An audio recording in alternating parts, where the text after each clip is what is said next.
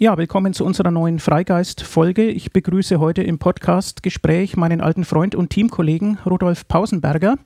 Wir haben zusammen Physik studiert, vor Jahrzehnten schon. Rudolf ist dann Mathematik- und Physiklehrer geworden in Lauf an der Pegnitz im Nürnberger Land. Und er ist im Codices-Team aktiv, insbesondere bei unseren großen jährlichen Symposien. Ja, hallo Rudolf. Hallo Helmut. Cortices ist ja dem säkularen Humanismus verpflichtet. Wie ist denn dein Verhältnis zur Religion und zur Aufklärung, zu all diesen Dingen? Ja, Aufklärung ist natürlich ein wichtiger Bestandteil. Ähm, die ist mir wichtig, wie sie vermutlich auch den meisten Christen im 21. Jahrhundert wichtig ist. Und mhm. es gibt sowohl bei den Humanisten als auch bei den Christen in der Politik und überall Leute, die den Menschen ehrlich und offen zugewandt sind, die selbstkritisch handeln und auch Funktionäre, die das nicht tun. Also du bist kein Scharfmacher in diesen Fragen. nee, aber ich werbe gerne für Aufklärung, gerade jetzt in den Zeiten, wo der Populismus um sich greift. Ja, nun hast du ja jetzt in der Corona-Krise vielleicht nicht so direkt, aber du hast ja sonst äh, mit jungen Menschen zu tun als Lehrer. Ähm, und der Humanismus stellt den Menschen in den Mittelpunkt und äh, betont ja von jeher auch Bildungsideale.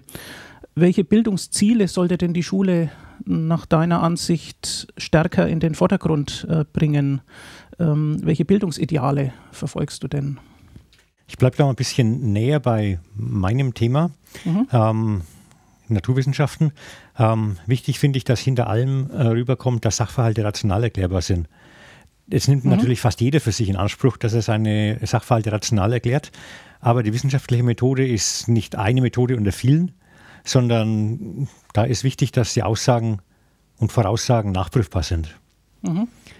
Das kann man entweder in einer Extrastunde, was ich auch tue, thematisieren oder mit dem aktuellen Stoff immer wieder verzahnen.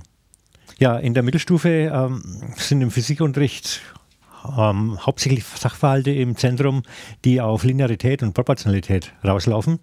Mhm. Ich versuche den Kindern deutlich zu machen, dass das ähm, in der Natur draußen und im wirklichen Leben sozusagen eher seltener vorkommt. Und Außerdem ist mir wichtig, immer Anwendungen aufzuzeigen. Also Physik nicht trocken stattfinden zu lassen. Als Schüler hatte ich mal das Gefühl, Physik ist das, was im Physiksaal stattfindet. Mhm. Das will ich vermeiden. Es gibt eine komplexe Ebene oft dahinter. Und dafür ist die Wissenschaft auch hilfreich. Also Corona zum Beispiel, die Zeit jetzt bietet viele Beispiele, wie hilfreich es ist, dass ja, speziell jetzt in unserem Land ähm, in Überlegungsfragen auf die Wissenschaft hört.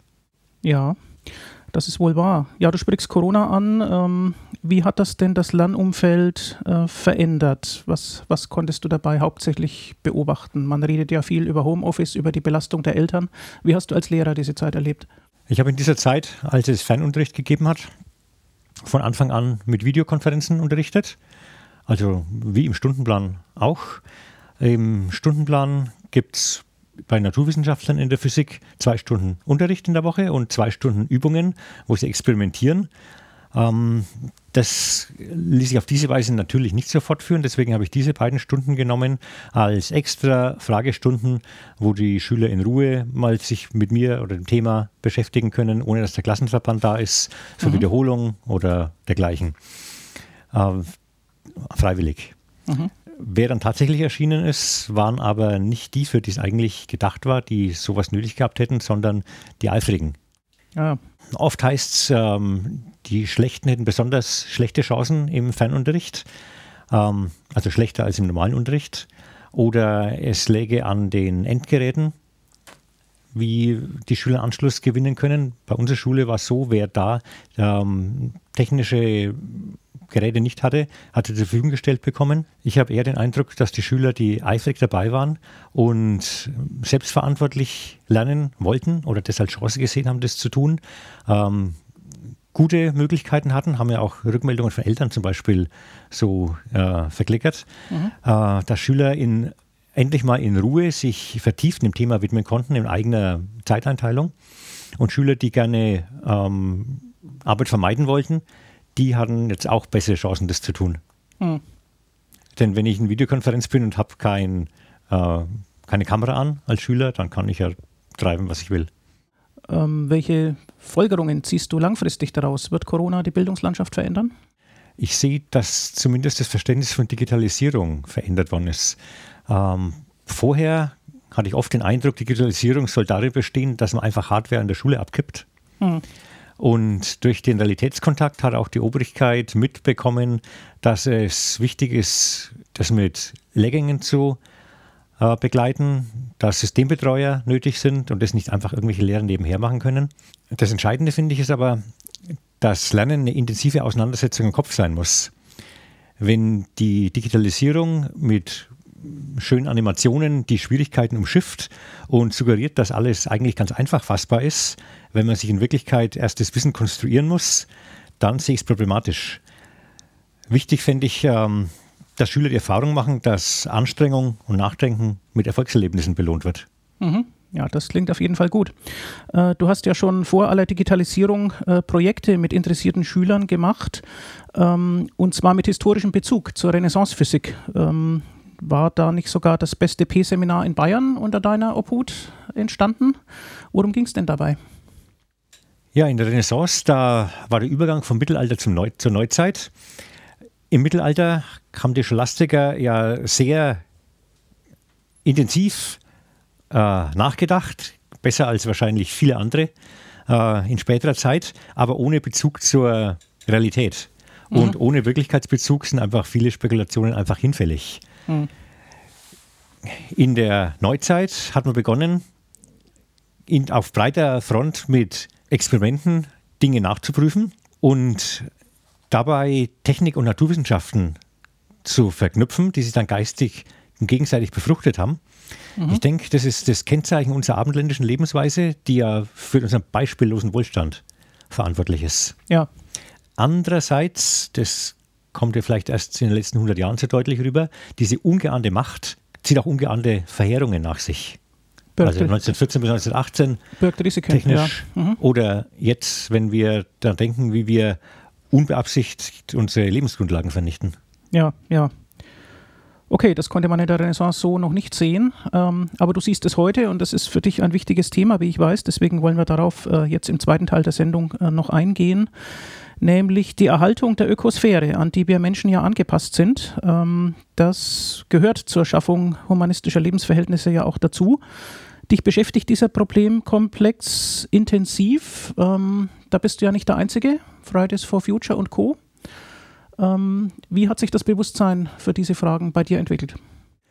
Ja, das Waldsterben 1983 war schon Thema meiner Abiturrede und seitdem mhm. habe ich immer irgendwelche bei Umweltgruppen mitgemacht oder sie geleitet. War bei Greenpeace, jetzt bin ich bei Extinction Rebellion. Das heißt Aufstand gegen das Aussterben. Ja, okay. das ist ein wesentlicher Punkt bei mir. Mhm. Ja, das ist ja eine sehr profilierte äh, Gruppe. Ähm, welche Probleme hältst du für die drängendsten? Ich nehme an, den Klimaschutz. Ähm, welche Erkenntnisse würdest du gerne äh, ja, vorrangig in die Öffentlichkeit bringen? außer dass es zu viel CO2 in der Atmosphäre gibt. Ja, das ist ein ganzer Komplex aus verschiedenen Fragen. Also was in der Öffentlichkeit schon ist, ist das Bewusstsein für die Konsequenzen des Treibhauseffekts. Also das heißt, ja. dass die ähm, Wärmestrahlung der Erde zurückgehalten wird und die Erde sich dadurch aufheizt. Oder zweitens, ähm, wieso es zur Klimaerwärmung kommt. Es gibt den natürlichen Kohlenstoffkreislauf. Die Pflanzen nehmen beim Wachstum CO2 auf und geben es beim Absterben wieder ab, also ob sie jetzt von Tieren gefressen werden oder einen Ofen heizen. Aber dazu kommt eben seit 150 Jahren das Kohlendioxid aus Kohle, Erdgas und, und Öl. Und dadurch heizt sich die Atmosphäre immer weiter auf. Also beispielsweise die heißesten mhm. fünf Jahre waren die letzten fünf Jahre. Mhm. Genau, aber was sollten wir jetzt so wirklich mehr in die Öffentlichkeit bringen? Da sind es zwei weitere Punkte. Also Kippelemente sind mir wesentlich. Ah ja. Aktuelles Thema, ja. Da, da geht es um Rückkopplungseffekte, die sich gegenseitig verstärken. Mhm. Also nehmen wir mal ein Beispiel. Das Nordpolarmeer war bis vor ja, vielleicht 15 Jahren noch mit flächendeckend mit Eis bedeckt und die Sonnenlicht, das draufgestrahlt hat, ist reflektiert worden über den Weltraum. Das sogenannte Albedo. Albedo, genau.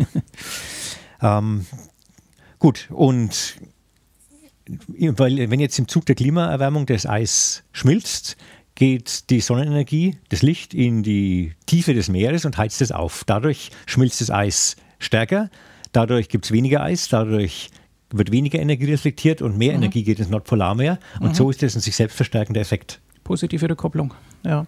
Beispielsweise oder die Wälder.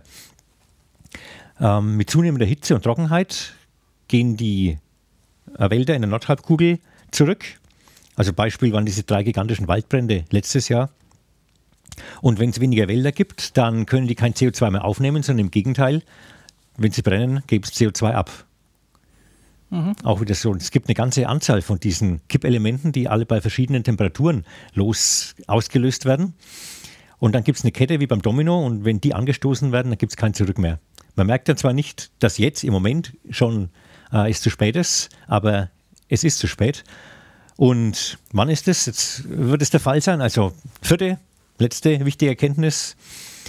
Ähm, CO2-Budgets. Seit Anfang an ist, ist, ja klar, dass es auf die Summe des CO2s ankommt, das seit der Industrialisierung in die Atmosphäre abgegeben wird.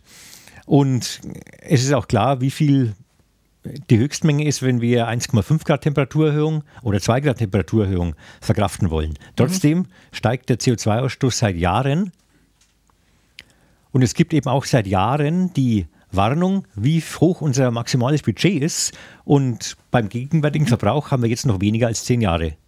Das heißt, mhm. das Zeitfenster, in dem wir die Klimakatastrophe abwenden können, schließt sich schnell. Und Klimaneutralität ist, sagt die Politik, angestrebt für 2050. Mhm. Wer davon faselt, ist ein Killer. Also zusammenfassend würde ich sagen, wer für Entscheidungen verantwortlich ist, und es sind natürlich im Endeffekt die Wahlberechtigten alle, muss wissen, was Kipppunkte sind und was das CO2-Budget ist. Ja, du formulierst Forderungen, wie man sie ähnlich vehement ja aus dem politischen Raum äh, immer wieder hört. Ähm, inwieweit beruht das Ganze auf wissenschaftlichen Fakten? Könnte es sein, dass da manches politisch zugespitzt und übertrieben wird? Ähm, hast du dir die Ergebnisse der Klimaforschung dazu angeschaut?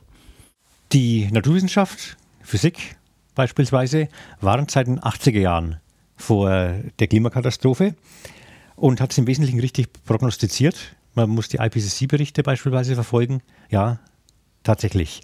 Ähm, es sind durch die viele Forschung, die seitdem passiert, mehr Belege dazugekommen und Details.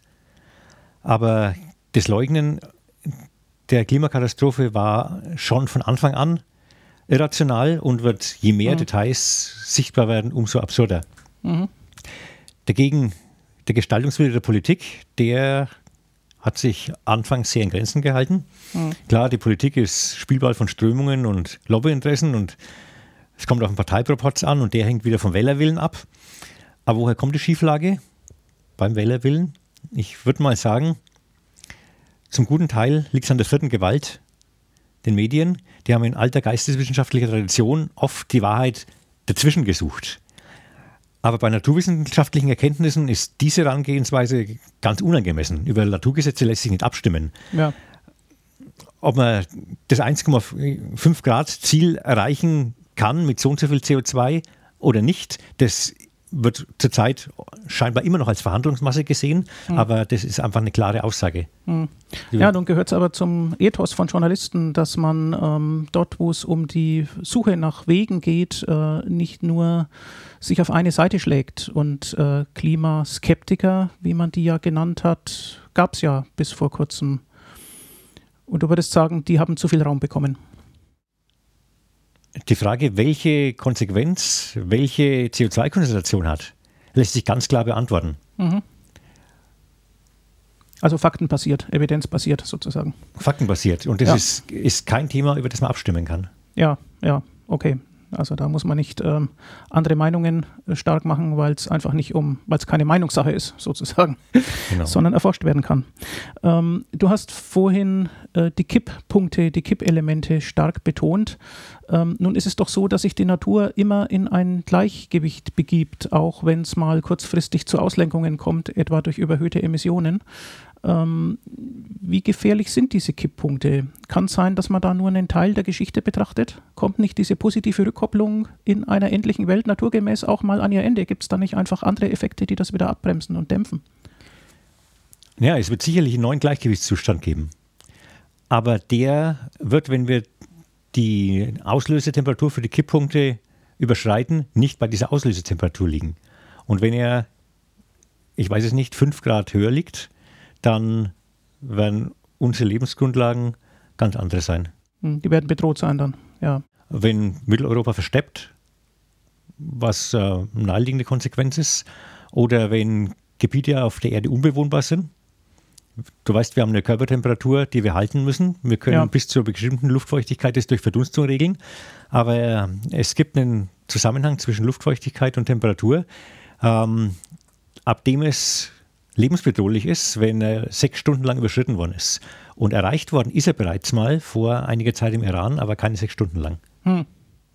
Okay, das heißt, es kann lebensgefährlich werden, äh, dort zu bleiben, wo der Klimawandel tobt. So ähm, ja, also es ist klar, du bist sehr ähm, deutlich profiliert bei diesem Thema. Ähm, wenn wir das mit deiner Tätigkeit als Lehrer zusammenbringen, ähm, hast du denn den Anspruch, Problembewusstsein bei den Schülern äh, zu wecken, auch bei diesem Thema, falls das überhaupt noch nötig ist? Die haben das Problembewusstsein ja vielleicht schon. Ähm, wie gehst du mit den Klimafragen um bezüglich der jungen Generation?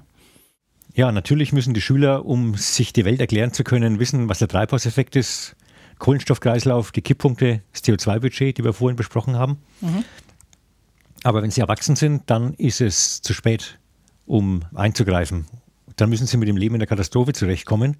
Und wenn sie auf heute unbekannte Herausforderungen reagieren müssen, brauchen sie einfach eine breite Bildung. Mhm. Aber seit einem guten Jahr ergreifen sie die Chance anders und machen den Entscheidungsträgern Dampf. Also den Alten, der Risikogruppe bei Corona, die uns jetzt gezeigt haben, dass man, wenn es fürs System nötig ist, sich bis 2058 verschulden kann. Ja, na, ob man das so klar einer Generation zuordnen kann, wäre dann noch zu diskutieren, aber ähm, in der Tat sind manchmal die Zeitskalen lang. Der Ausstieg ähm, aus der kohlenstoffbasierten Energieversorgung ist ja jetzt ähm, für 2038 beschlossen. Das ist jungen Leuten sicherlich zu spät und dir auch, nehme ich an. Angesichts des Zeitfensters von knapp zehn Jahren in der Tat. Ja, du hast ja vorhin noch gefragt, wie man es den Schülern vermitteln kann. Ja. Da gibt es ein Lehrernetzwerk Klimawandel. Mhm. Und dort wird Experimentiermaterial und Begleitbuch erarbeitet. Okay. Für Lehrer und für Schüler, speziell zugeschnitten auf die Übungsstunden in der Physik. Und von mir stammt ein Versuch zu den Kipppunkten. Und dieser Koffer soll demnächst allen bayerischen Gymnasien zugänglich gemacht werden. Ah, das heißt konkretes Unterrichtsmaterial. Genau damit das bei den Schülern nicht auf der Meinungsebene verbleibt, sondern ähm, die Faktengrundlage gelernt werden kann. Naturwissenschaftlich einfach. Sehr schön. Ja, zum Schluss vielleicht nochmal der Bezug äh, zum Weltanschaulichen. Das ganze äh, Klima- und Umweltthema ähm, beschäftigt ja nun nicht nur säkulare Humanisten, ähm, aber die Sprachregelungen sind manchmal unterschiedlich. Ähm, ist es dir wichtig, ähm, ob man vom Erhalt der natürlichen Lebensgrundlagen zum Beispiel redet oder von Bewahrung der Schöpfung? Ähm, also da schwingt ja was anderes mit, weltanschaulich. Spielt das eine Rolle für dich? Ja, also ich glaube, dass unser Nachkommen solche ja, eher theoretischen Geplänkel im Rückblick ziemlich gleichgültig sein, wenn sie in der Klimakatastrophe überleben müssen. Ähm, das ist auch nicht das einzige, der einzige Punkt, der so als Entweder-Oder-Entscheidung dargestellt wird. Soll die Katastrophe politisch angegangen werden oder soll jeder persönlich sein Verhalten ändern? Sollen viele Chinesen mit einem jeweils kleinen CO2-Fußabdruck oder wenige Deutsche mit einem großen CO2-Fußabdruck mit dem Energiesparen anfangen? Äh, soll man bürgerliche Bestrebungen oder systemkritische Bestrebungen unterstützen? Mhm. Also ich denke, die Not ist so groß, die zeitliche. Selbst wenn man alle Hebel jetzt in Bewegung setzt, ist unklar, ob man die Klimakatastrophe überhaupt noch aufhalten kann. Und mhm. für Haarspaltereien würde ich sagen, ist keine Zeit mehr. Okay, das heißt, du engagierst dich lagerübergreifend und problembewusst. Ist nötig. Vielen Dank, Rudolf Pausenberger, für dieses Gespräch. Danke auch.